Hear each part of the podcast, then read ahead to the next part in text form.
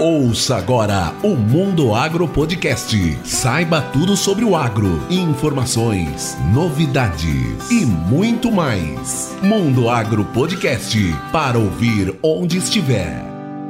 Bom dia, boa tarde, boa noite. Bem-vindos ao Mundo Agro Podcast. E hoje nós temos a honra de conversar com meu amigo Rodrigo Gonçalves. Tudo bem, Rodrigo? Tudo ótimo, Rogério. Como está tudo por aí? Tudo jóia, Rodrigo. É um prazer falar com você depois de tanto tempo, né? A última vez que nós nos encontramos foi em 2016, onde eu tive a honra de receber você em Sinop Isso. e depois você me receber em Ohio, nos Estados Unidos, na Ohio State University. E antes de falar da cereja do bolo, Rodrigo, vou pedir para você se apresentar para os ouvintes do Mundo Agro Podcast e contar um pouquinho Uh, dessa história aí da sua transição da ida do Brasil para os Estados Unidos. Você trabalhou numa agência de estágios ligada ao Ohio State, que é fantástico, muito interessante. Então, se apresenta quem que é o Rodrigo e conta um pouco dessa história do que você foi fazer nos Estados Unidos para nós. Não, agradecer a você pelo convite e foi um prazer também estar na, na, na UFMT, aí no Mato Grosso em Sinop e receber vocês lá em Ohio naquela ocasião também. Ah, bom, meu nome é Rodrigo Gonçalves, eu sou de São José dos Campos, São Paulo, mas eu entrei para o mundo agrícola depois que eu entrei na Universidade Federal de Lavras, aqui em Minas Gerais. E nesse começo de universidade a gente não sabe exatamente o que, que a gente quer fazer ou qual área a gente quer seguir. Então teve um amigo que participou do programa da, da Universidade de Ohio, a Ohio State University, que morava na minha casa. E depois desse estágio, eu entrei em contato com a universidade também para eu poder fazer o estágio e ver qual que era a área que eu queria mexer no futuro, que eu queria trabalhar no futuro. Então acabou que em 2012, 13 foi a minha primeira experiência, minha primeira experiência profissional, digamos assim, indo para os Estados Unidos para fazer o estágio através da Universidade de Ohio. E a Ohio State University ela tem um, um departamento, departamento de agricultura, que dentro desse departamento de agricultura existe o Top Ohio, que é o The Ohio Program, que agencia ah, estudantes do mundo inteiro que querem fazer estágio nos Estados Unidos através da Universidade de Ohio, e você pode ir para todos os estados, dependendo da área sua de atuação, da sua área de interesse. E ele faz esses processos que ajudam na, na emissão do visto, na, da sua colocação na empresa lá nos Estados Unidos e durante seu período de estágio também, que varia de 4 a 18 meses. Então essa foi a minha primeira experiência com eles e logo depois que eu voltei para o Brasil, depois do meu estágio de 18 meses que eu fiz na Speedlink Incorporated, que, era, que tinha sede na Flórida, em Sun City, eu trabalhei na, na, na sede da, da Flórida, na sede mesmo, e também na filial da Georgia por um ano e meio. E quando eu voltei para o Brasil, depois de um ano, a, o Top Ohio me convidou para fazer parte do, da equipe deles no período de um ano para ajudar nesse processo de, de, de transição dos brasileiros, de entrevista e seleção dos brasileiros, sendo que já aqui no Brasil eu já era um recrutador deles nesse ano que eu fiquei aqui no Brasil de volta para a universidade.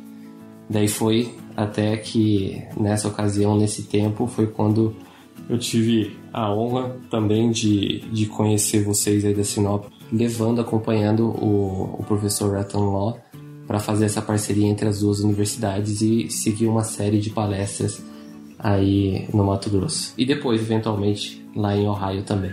Legal, Rodrigo. Realmente é essa essa experiência de poder sair do seu país, conhecer outras universidades, conhecer outras pessoas, conhecer outra cultura, se aperfeiçoar no inglês é importantíssimo hoje. Como eu já falei em outros episódios, os alunos ligados ao agronegócio hoje não podem simplesmente sair da universidade dizendo que não sabem trabalhar com informática e nem com e nem falar um bom inglês, porque isso hoje não é mais um diferencial. Exatamente. Isso hoje é essencial. O, o aluno se diferencia hoje quando ele sabe programação, quando ele sabe falar mandarim e assim por diante, né? Que joia. Foi uma experiência realmente incrível poder visitar o Ohio State University com vocês. Foi uma recepção é, fantástica. Realmente eu fiquei surpreso com, com a estrutura que, que eles possuem lá, né? Uhum. E se eu puder só acrescentar um pouco sobre isso que você falou, da questão do inglês da parte de tecnologia, é, essa é uma opinião minha também, porque isso foi o que, e até hoje, me ajuda e que abriu portas para mim também. O inglês é muito importante. Então, quanto mais cedo a gente conseguir ter algum contato com o inglês e manter esse contato, isso vai fazer a diferença. Pode ser que não faça diferença em seis meses, um ano, dois anos, mas com certeza isso vai fazer em três ou quatro ou cinco ou naquela oportunidade que você precisar. E eu falo como já falei aí é, é, no Mato Grosso também, quando visitei a, a UFMT e a Embrapa, e todos os outros lugares que eu dei palestras aqui no Brasil foi a, a, o quanto essa oportunidade de trabalhar com a Universidade de Ohio, a Ohio State University, mudou a vida, a minha vida nos meus passos que vinham. Não só por, pela questão do inglês, mas o inglês ele me ajudou a ter os contatos, a conversar com pessoas, ter relacionamentos que eventualmente me trouxeram oportunidades na frente.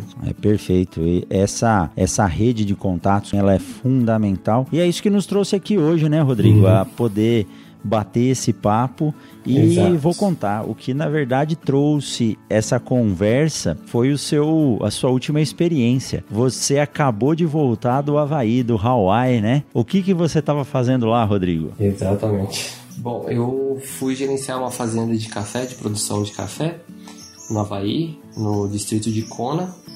E só para situar um pouquinho, justamente com, com essa, esse networking que tinha, eu conheci ah, os donos da empresa quando eu era trabalhava para a Universidade de Ohio. Então eu colocava estudantes para fazer estágio nessa empresa. E aconteceu que quatro anos depois de, do último contato que eu tive com eles, é, uma conversa de Facebook, literalmente, eles precisavam de um gerente para cuidar da parte de produção, do cultivo do café e do processamento e pós-colheita do café. E para gerenciar os estagiários que eles tinham também, que tinham estagiários da Ucrânia, do Brasil, do Equador. E me pediram para eu ir para lá para Havaí para fazer esse trabalho de gerenciamento da fazenda deles, a produção. E acabou que eu fui no final de. no começo de 2000 18 e eu acabo de retornar agora em novembro de 2019. Puxa vida, que legal, que experiência. Então eles, uh, na verdade, eles eram ligados ao top, você recrutava estagiários para trabalhar com eles e depois você acabou sendo convidado e passou esse tempo lá.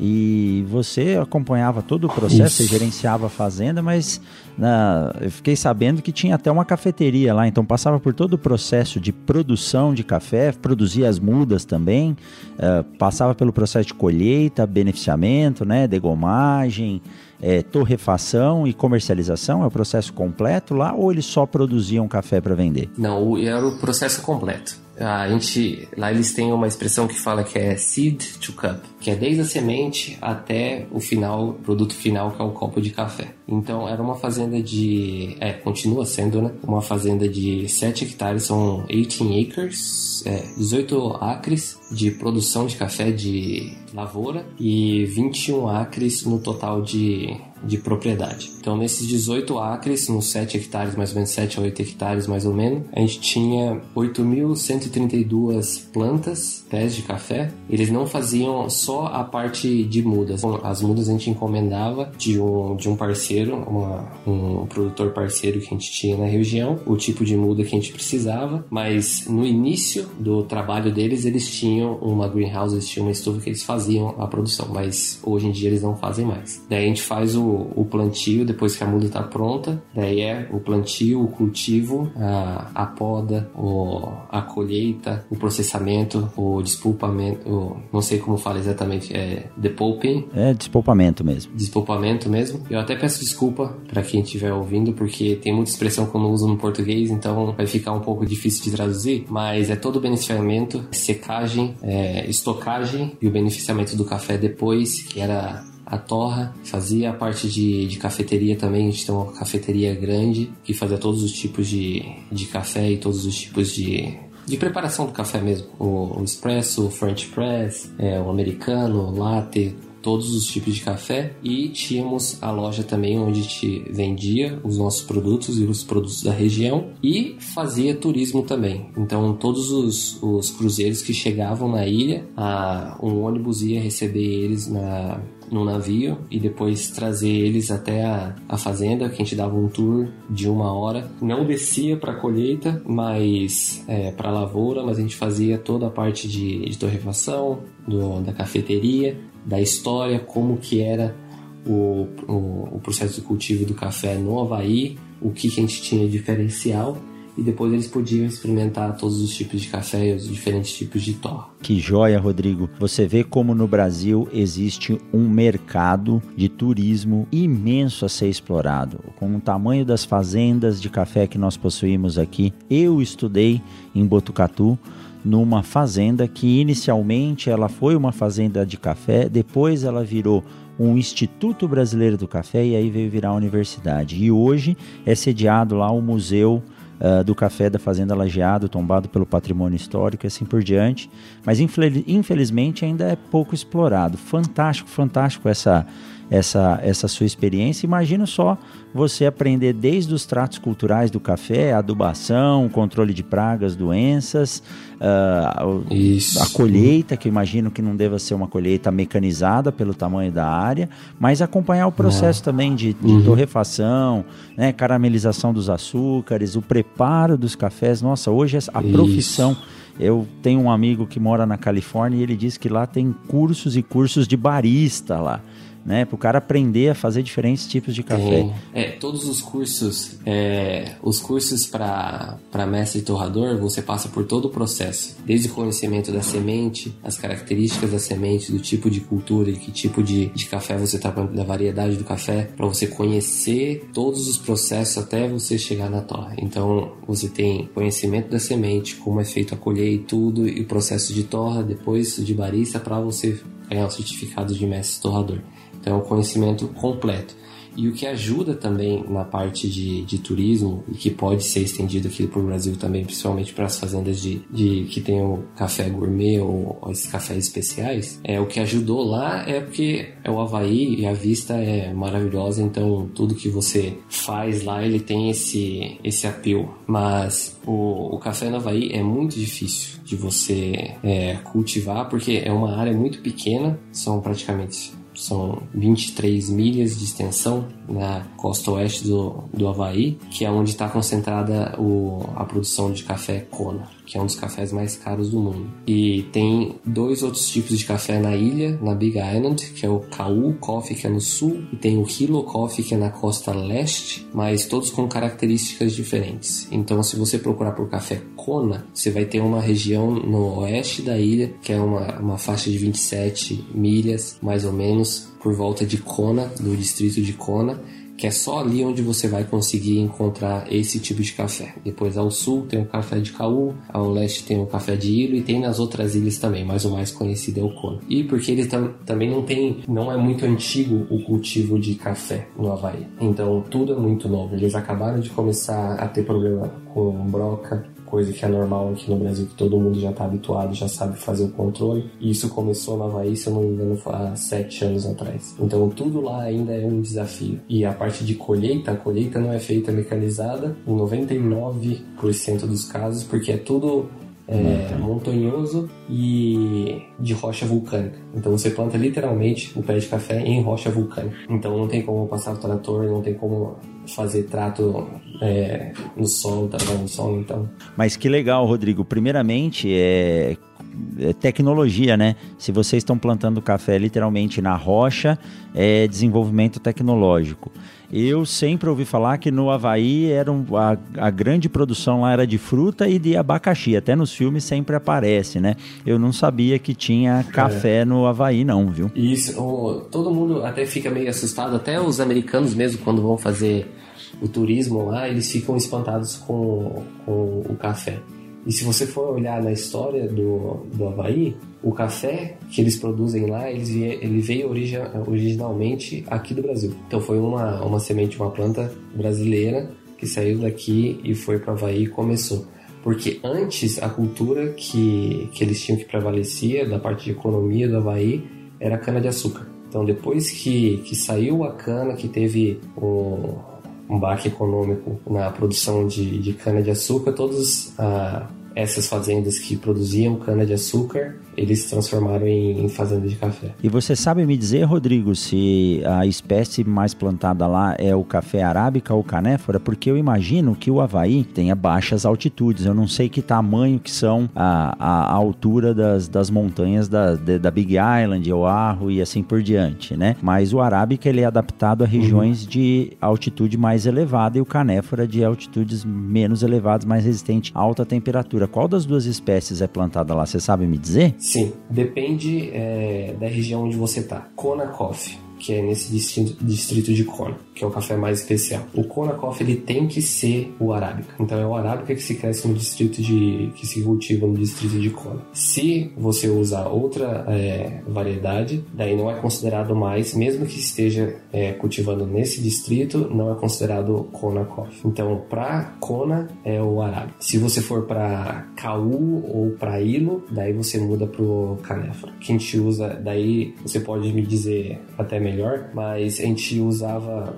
é, graft. Graft é. Esqueci a palavra em português, perdão. Quando você usa o cavalo ah, sim, enxertia, é utilizado para enxertia. Enxertia, isso, exato. A gente usava o Liberica ou Robusta como sistema radicular cavalo. Ah, porta-enxerto, cavalo. O, o arábica. Perfeito. Isso. Então, para receber o terroir de Konakoff, tem que ser plantado nessa região e tem que ser o café arábica, é isso. é isso, né? Arábica. Não importa se é de enxertia, contanto que o, a produção ela venha do arábica. Se você usar o robusta ou o liberica, você como parte raiz né, da, da parte radicular ou, o cavalo, porque ele tem um sistema radicular mais forte que o, que o arábica. Então ele resiste melhor a, a, ao solo rochoso. Mas se, se a parte produtiva for o arábica, daí sim. E, e, só entre nós aqui, viu? Eu prometo que ninguém vai ouvir isso. Uh, o café realmente produzido nas cafeterias lá, você achava um café bom?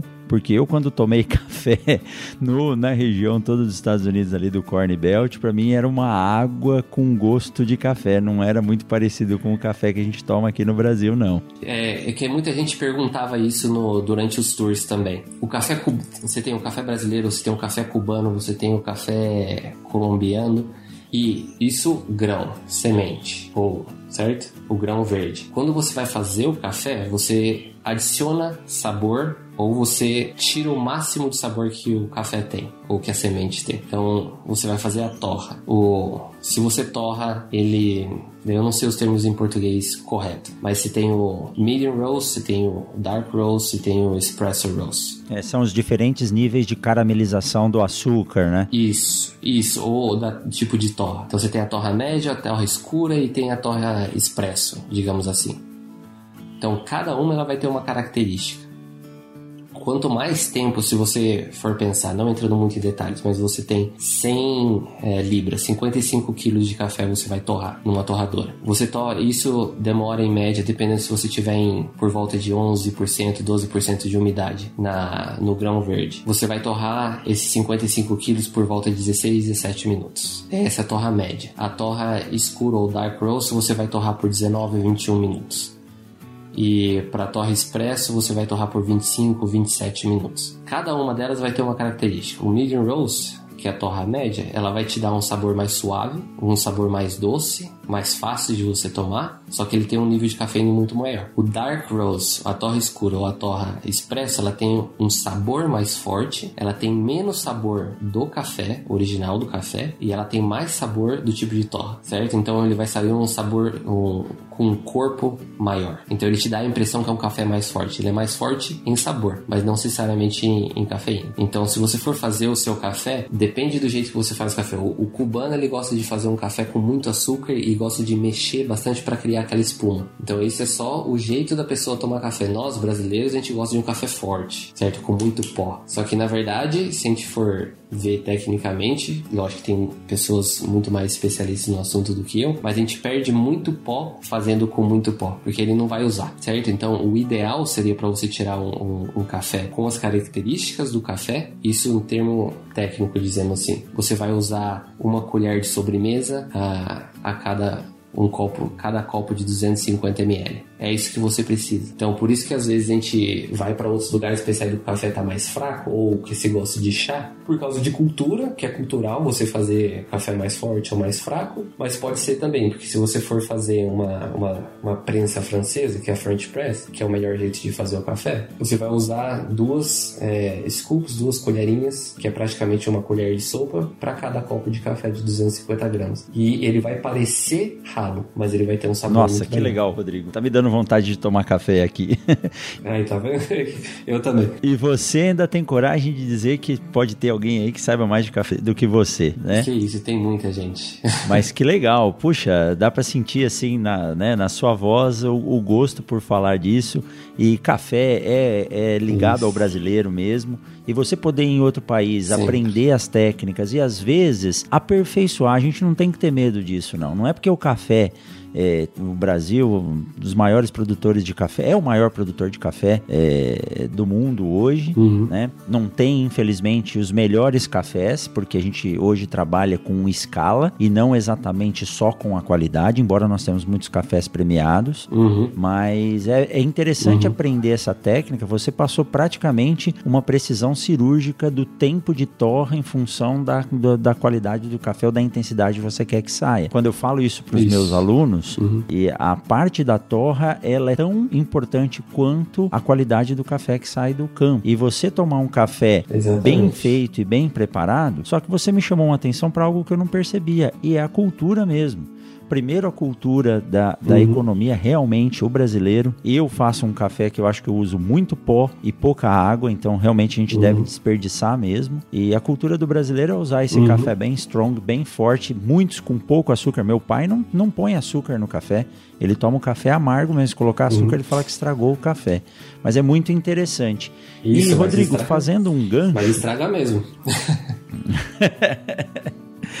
Eu não sei tomar. Tem que tomar café bem fraquinho. Sem é, eu tenho que aprender isso ainda, viu? E Rodrigo, aproveitando esse esse gancho, você é um cara assim dinâmico demais, eu admiro isso. Você está no Brasil hoje yeah. e você me contou, a gente não quis conversar muito para não dar spoiler no, no, no, episódio do podcast, mas você me contou uhum. que veio para o Brasil com uma novidade. Conta pra gente que novidade é isso. essa e eu tô curiosíssimo já para experimentar, viu? Eu acho que eu vou receber um pouco em casa aqui para testar. Vai receber em breve. Conta pra aí. Você chegando em casa vai estar tá lá Conta esperando. pra gente essa novidade aí, o que, que inovação que é essa? Eu sou, eu sou realmente vidrado por inovação tecnológica e isso que você está trazendo para mim é uma inovação. Conta pra gente. Isso. Bom, obrigado de novo é, pelo convite e também para poder falar disso.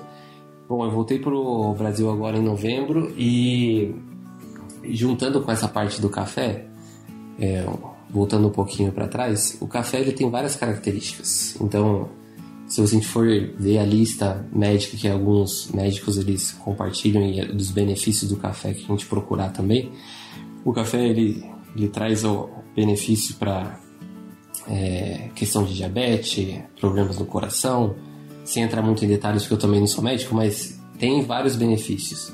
É assim como toda fruta ou um copo de vinho que você toma que faz bem para o coração. Então, tem diversas coisas que eles fazem, tem características e que podem é, voltar para nossa saúde.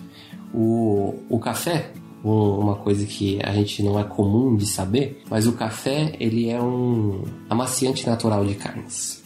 Essa é uma característica do café. Dependendo do tipo de torre, dependendo da qualidade do café. Não é qualquer café que você pode pegar e colocar que ele vai dar o mesmo resultado. É a mesma coisa do, do tipo de torre. Então, depende do tipo de torre, ele vai dar uma certa característica. Então, o que, que a gente está fazendo agora? Eu tô com. Eu abri uma empresa chamada Taste, Sabores do Café. Que Taste é, é sabor. Então, com o objetivo de fazer temperos à base de café especial. E até vou pedir até uma permissão para você, Rogério, para citar, porque o café que eu vou usar para fazer os temperos é um café especial aqui do sul de Minas Gerais, de Biraci, é, Minas Gerais, que chama Rica Specialty Coffee, RICCA, que vai fornecer o café pra gente com as características que a gente precisa para ter essa, essa maciez na carne e ele dá uma cor muito boa na carne. Então, esse é o projeto agora para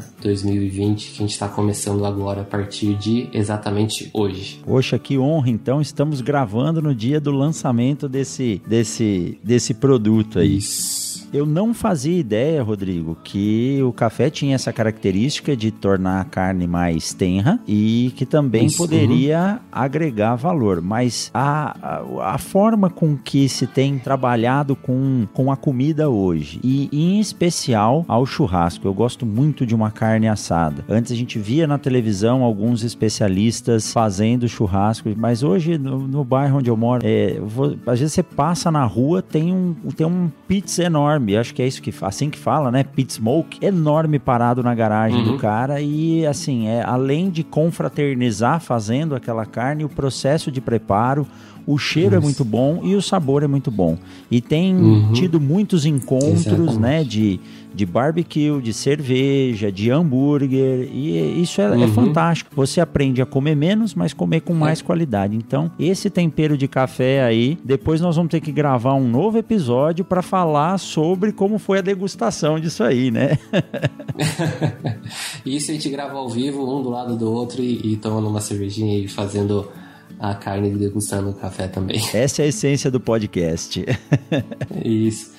E a questão de qualidade não é não é um preço, não vai ser preços exorbitantes também, é, é coisa para nós, mesmo pessoas normais. E a gente gosta de comer carne, o brasileiro gosta de comer carne e a gente gosta de comer carne de um pouco jeito diferente. Eu fui um pouco relutante com isso também, que a gente gosta de sal grosso ou só um sal para fazer o, o, nosso churrasco, mas você pode colocar coisas a mais nessa carne que pode ficar fazer ela ficar um pouco melhor. E a gente se habituar com isso também. É a mesma coisa de você tomar o, o seu copo de café. Tem aquele copo de café que você toma durante o dia, todo dia de uma em uma hora, que é o meu caso, mas tem aquele tipo de café que você vai sentar em casa ou com a sua esposa ou com os seus amigos que você vai chegar em casa e vai tomar um cafezinho especial para um determinado momento. Então essa é essa é a ideia pro, pro tempero de café também. Na hora que a gente quiser fazer um churrasco é, com calma, mais assim, tranquilo, fazer um pouquinho diferente mostrar pros amigos que tem alguma coisa diferente também. Experimentar novas coisas. Nossa, que joia, que legal, que fome, que vontade de comer que,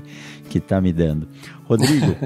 Muito legal, muito legal mesmo esse bate-papo. Queria que você deixasse, primeiro, um, um contato, né? Para quem queira entrar em contato com você, uh, se alguém queira uma consultoria nessa área, queira criar alguma empresa ou queira saber alguma coisa de café. Nós não vamos falar tudo hoje porque nós vamos gravar outros episódios a respeito disso. Então, não quem está ouvindo, não fique ah, preocupado. Sei. Pode deixar seu contato, Rodrigo. Não sei se você tem rede social aí da sua empresa já, né? Ela está iniciando hoje. Se você tem Instagram, uhum. Facebook, mas Isso. eu já prometo que nós vamos deixar aqui embaixo na descrição do podcast o contato, nome da empresa, endereço, como fazer para comprar, tudo isso, tá? Tá certo. Vocês podem entrar em contato, entrar em contato comigo pelo WhatsApp. Meu WhatsApp pode ser um número esquisito, mas ainda é um número dos Estados Unidos, então é mais um, que é o código dos Estados Unidos, 808 640 9038. Esse é o meu número do WhatsApp. Do Taste, vocês podem entrar no Instagram, que é arroba Taste Sabores do Café, que vocês vão entrar em contato e mandar um direct para mim lá também. Tem o meu número de telefone,